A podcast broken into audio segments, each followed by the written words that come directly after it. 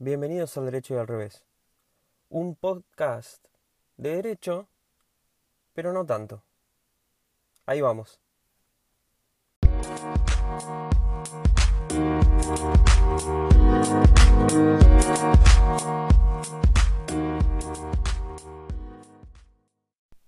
Hola mis queridos amigos, ¿cómo les va?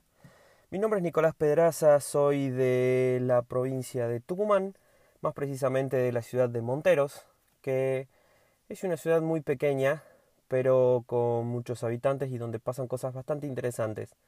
Y a donde llega mucha información y en donde todos nos conocemos.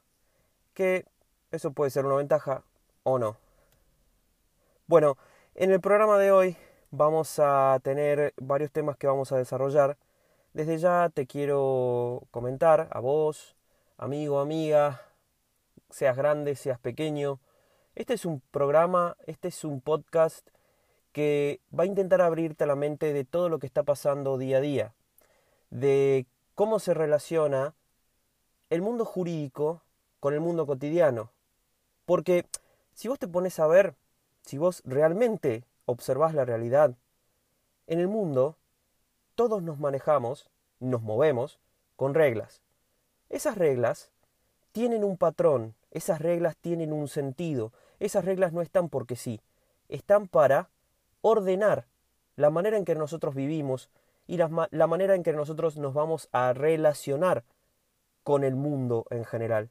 Entonces, un poco dentro de, todo de toda esta temática, de todo este raciocinio lógico, vamos a intentar explicarte o vamos a intentar darle un sentido a todo lo que quizás no encontrás sentido dentro del mundo jurídico y dentro del mundo cotidiano. Muy bien, entonces habiendo puesto en claro de qué se trata todo esto y a dónde queremos llegar, vamos a empezar con los temas que hemos de, hemos de desarrollar en este primer episodio. Primero, vamos a hablar, estamos en 20 20 de abril de 2020. Estamos viviendo una situación muy complicada a nivel global, a nivel mundial, porque existe en este momento un virus llamado COVID-19 o coronavirus, como más te guste mencionar o nombrar o llamar, que tiene un peligro muy alto está poniendo en jaque la economía a nivel global y está poniendo en jaque la salud y la vida de todos. No por la, no por la alta tasa de mortalidad que pueda llegar a tener este virus, que en realidad es muy baja, sino por la manera en que el sistema de salud a nivel mundial, valga siempre la redundancia, va a poder hacer frente a este virus y a las personas que estén infectadas con él. Por ello se ha decretado, por lo menos aquí en Argentina, un aislamiento social obligatorio que está eh, ya hace un mes vigente a través de un decreto presidencial de nuestro presidente Alberto Fernández, mediante el cual las actividades que no sean esenciales, como por ejemplo eh, cuestiones de em, actividades de la salud, actividades que tengan que ver con, el, comercio exterior, actividades que tengan que ver em, con lo que sería venta de, em, de comida, de víveres, eh, no están exceptuadas y no se pueden llevar a cabo. Entonces, eh, eso pone en jaque varias actividades, no solo la actividad laboral de nosotros los abogados independientes. Yo soy Nicolás Pedraza, soy abogado independiente y me desempeño en mi propio estudio jurídico, Pedraza y Asociados. Bien, ahora yo desde hace un mes que estoy trabajando desde casa. Perfecto. Em, ¿Cómo se hace para trabajar remotamente? ¿Qué necesito?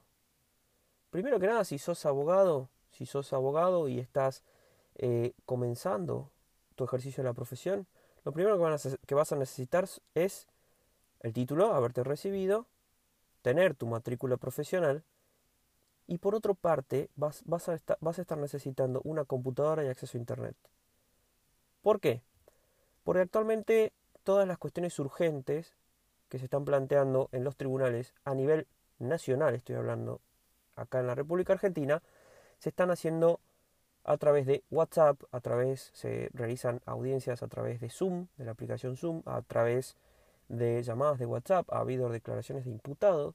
Eh, para los que no sean abogados, la declaración de imputado es cuando una persona que está detenida, una persona que está acusada de un crimen, eh, se sienta frente al fiscal o frente al funcionario correspondiente y eh, recibe la, la imputación del delito. Le dicen, vos, usted, ha cometido tal o cual delito y eso encuadraría en tal o cual eh, artículo del Código Penal y por ende eh, debe responder ante la ley. Perfecto. Todo ello se está llevando a cabo a través de videoconferencias, así como lo están escuchando, algo que nos parecía lejano, remotamente posible, está pasando hoy y está pasando hace un mes. Me ha pasado de tener que presentar escritos escaneados en PDF, en formato PDF, por WhatsApp, porque el formato PDF es un formato que es devuelto por las aplicaciones de escáner del mismo celular y este, se puede firmar y se puede sellar, con lo que ahí puedo hacer que mi cliente y yo firmemos y hacer las presentaciones correspondientes. Esto ha llevado una discusión bastante eh, emblemática de hace muchos años. Las personas, los abogados, los colegas que son eh, formalistas, que cuidan siempre las formas, que son los más, los más antiguos y, gracias a Dios están quedando pocos ya, eh, se han expresado en contra porque dice, ¿cómo yo puedo saber si la identidad de la persona que firma es o no es verídica o no. Eh, o sea, ¿cómo puedo yo probar que yo soy Nicolás Miguel Pedraza, abogado, matrícula profesional número tanto del Colegio de Abogados del Sur y del Colegio de Abogados de Tucumán, si no tengo quien lo verifique, no tengo un escrito presentado en formato de papel? Bien, ahí nos enfrentamos al primer problema. El problema es que tenemos que tener buena fe. Básicamente es algo de lo que se está hablando en este momento y que se ha, puesto muy de moda, la buena fe. Bueno, acá le vamos a llamar buena fe procesal, buena fe en el proceso jurídico. ¿Sí? Ya se terminó el abogado que, que era pícaro y que se robaba expedientes, que hacía desaparecer hojas. No. Vamos a, vamos a bregar por una sociedad más justa, vamos a bregar por una sociedad más solidaria. Quizás es esto que yo te estoy diciendo es una utopía, pero a la larga vamos a tener que terminar en eso. No lo digo para mal, sino para bien. Entonces, trabajar remotamente implica eso también.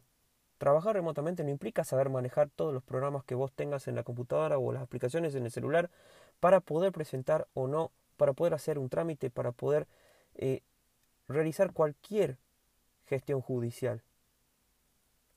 También te va a servir como persona, a saber con quién estás tratando, a saber de qué manera lo vas a tratar y de hacerlo con la mejor eh, intención posible, no solo para defender los intereses de tu cliente, sino para defender lo que es justo. No sé si comparten, desde ya les voy a abrir eh, un foro eh, personal, me pueden buscar en Instagram como Nicolás Pedraza, es Nico con K, guion bajo Pedraza con Z. Me pueden buscar en Instagram o me pueden buscar eh, como Estudio Pedraza y Asociados, eh, también en Instagram. Eh, me van a encontrar y estoy dispuesto a responder las preguntas que ustedes tengan.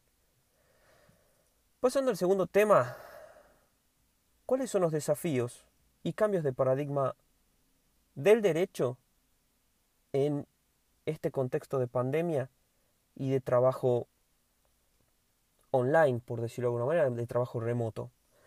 Bien, en primer lugar, como hemos dicho, tenemos que utilizar siempre el principio de la buena fe. La buena fe procesal.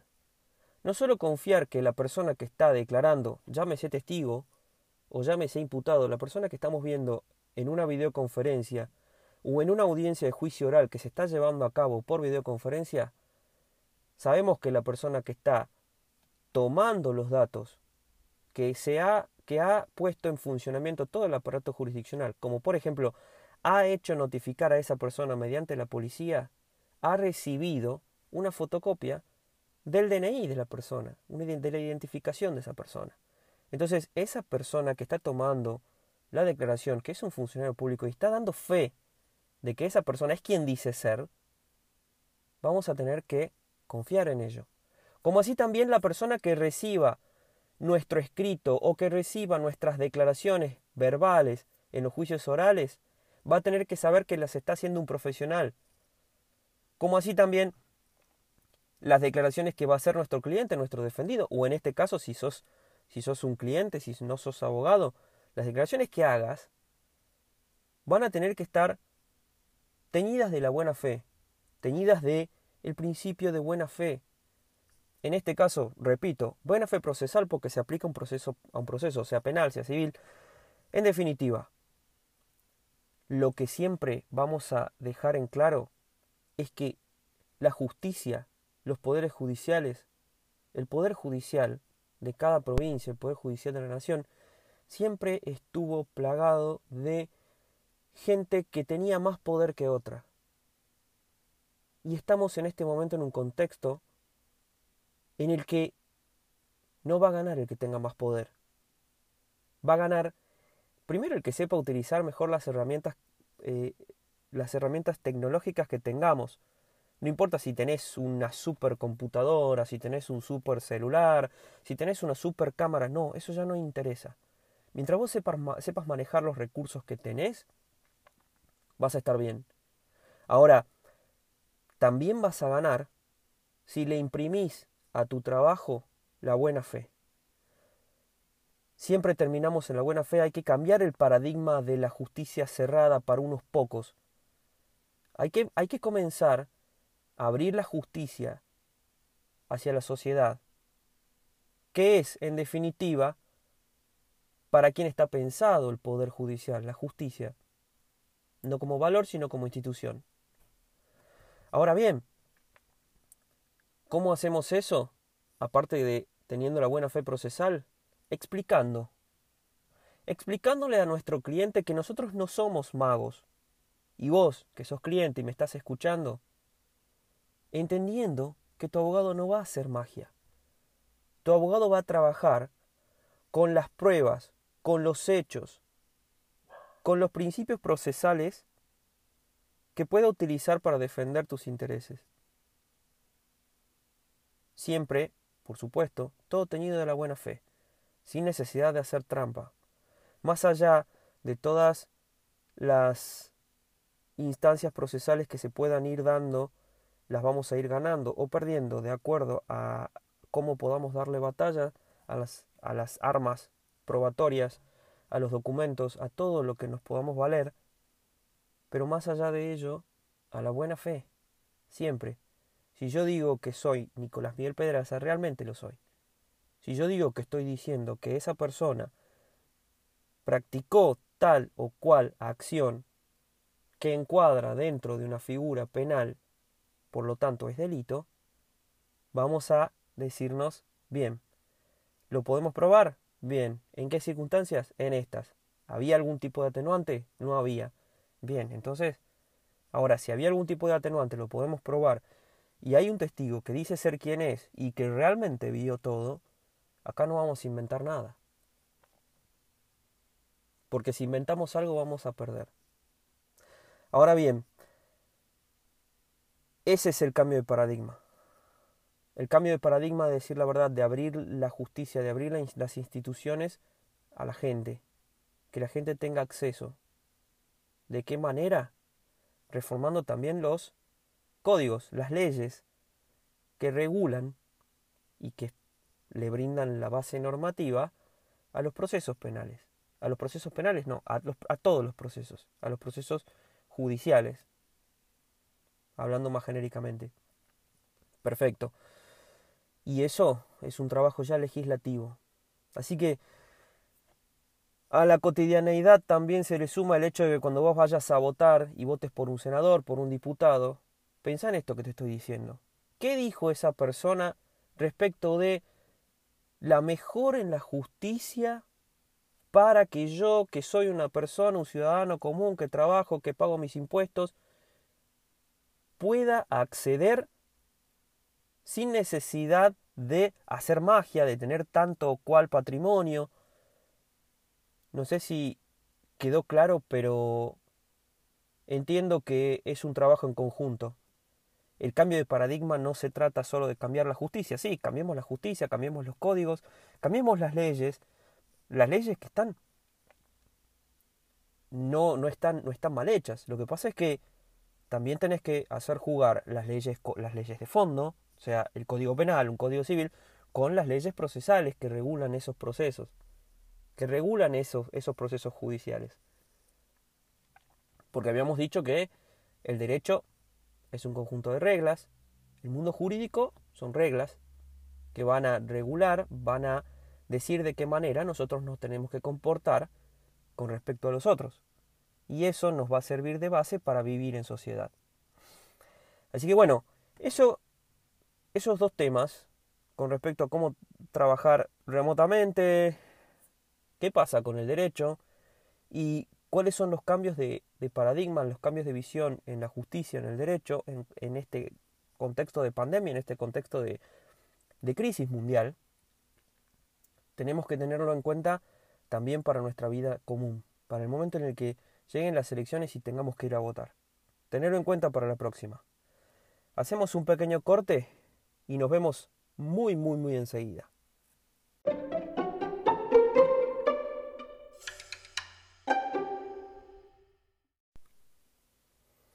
Ahora en nuestra sección noticias vamos a hablar de algo muy particular que se ha decretado en el día de hoy, 20 de abril del 2020, a través del decreto presidencial 376 barra, 2020, por el cual el gobierno ha establecido el otorgamiento de, un crédito a tasa cero para monotributistas de todas las categorías y trabajadores autónomos.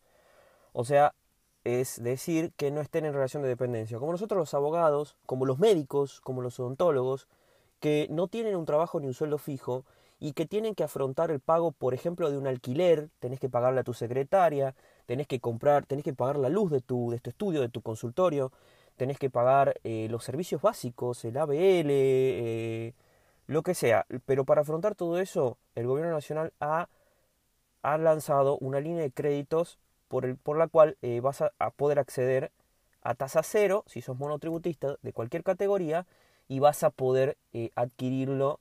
Eh, bueno, ya vamos a ver las condiciones más adelante. ¿Cómo se puede acceder? Las, personas, las personas que quieran solicitarlo al crédito van a hacerlo directamente en el banco por el cual están operando y luego les será otorgado, otorgado a través de su tarjeta de crédito. o sea, es como que se te va a aumentar el margen, es lo que yo entiendo, porque esto es muy nuevo y todavía no se está, no se está practicando. Eh, se, va, se, va, a bonificar la tasa. ¿Cómo, ¿Cómo, va a trabajar? El gobierno va a bonificar la tasa a los bancos y les va a pagar lo que, los intereses que tendremos que pagar nosotros, los tomadores del crédito, lo, la van a pagar, eh, eh, la va a pagar el gobierno. Una buena para nosotros. Vamos a ver cómo se mantiene esto más adelante. En próximas ediciones vamos a ampliar toda esta información, por supuesto. Eh, por supuesto que el crédito se va a acreditar directamente en la tarjeta de crédito, como habíamos dicho, del beneficiario y será por un monto igual al 25% de la facturación anual de la categoría en la que, el inscripto, eh, en la que está inscrito el monotributista hasta un máximo de 150 mil pesos. Por ejemplo, en el caso de, por ejemplo, la categoría D del monotributo, la facturación anual son 626 mil y pico de pesos. Ahí vamos a tener que el máximo excede los 150 mil, así que llega hasta 150 mil el 25%.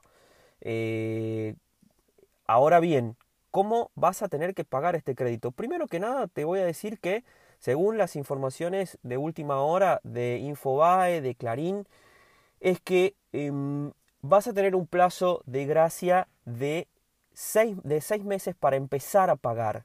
¿sí?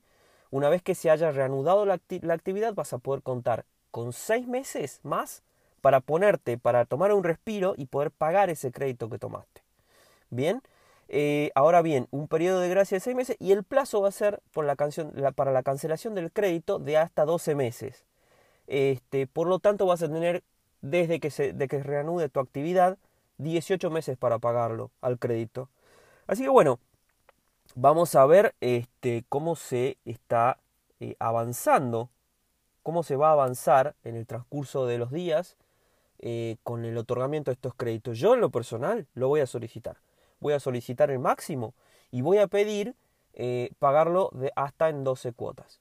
Porque realmente lo estoy necesitando. Porque no solo tengo que pagar el alquiler, los servicios básicos de mi estudio, sino también que tengo empleados a cargo, los cuales están recibiendo un sueldo eh, mucho más eh, acotado. Por ende, necesito eh, acomodar las finanzas y poder este, afrontar esos gastos. Así que bueno, ya teniendo en cuenta cómo se va a pagar, qué plazo tenés, cuál es el monto, no importa en qué categoría de monotributo estés, te van a, vas a poder acceder por lo menos al 25%.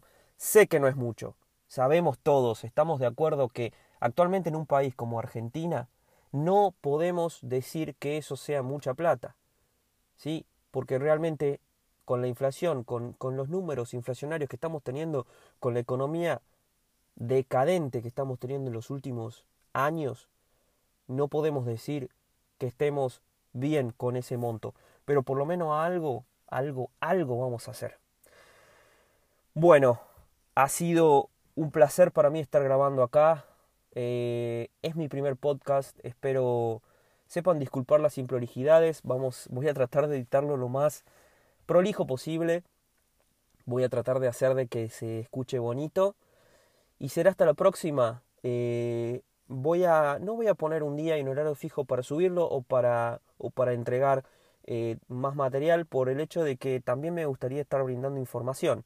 Eh, así que posiblemente o las actualizaciones estén en los mismos, en los mismos episodios o saque episodios en el medio como cortos para que tengamos información todos. Espero les haya gustado mucho, ha sido para mí un placer. Eh, al derecho o al revés, era un programa de radio de hace aproximadamente 7, eh, 8 años atrás. Eh, yo la verdad que era un muy chico, estaba recién recibido y no conocía nada del mundo. Espero poder ayudarlos. Ya saben, las consultas las pueden hacer y las opiniones, críticas, las pueden hacer a través de Instagram. Mi Instagram es eh, arroba Nico con K, guion bajo Pedraza, o a través del Instagram de mi estudio, que es arroba estudio Pedraza y Asociados. Muchas gracias por haberme escuchado. Nos vemos en el próximo episodio de Al Derecho o al Revés. Un placer estar hablando para ustedes.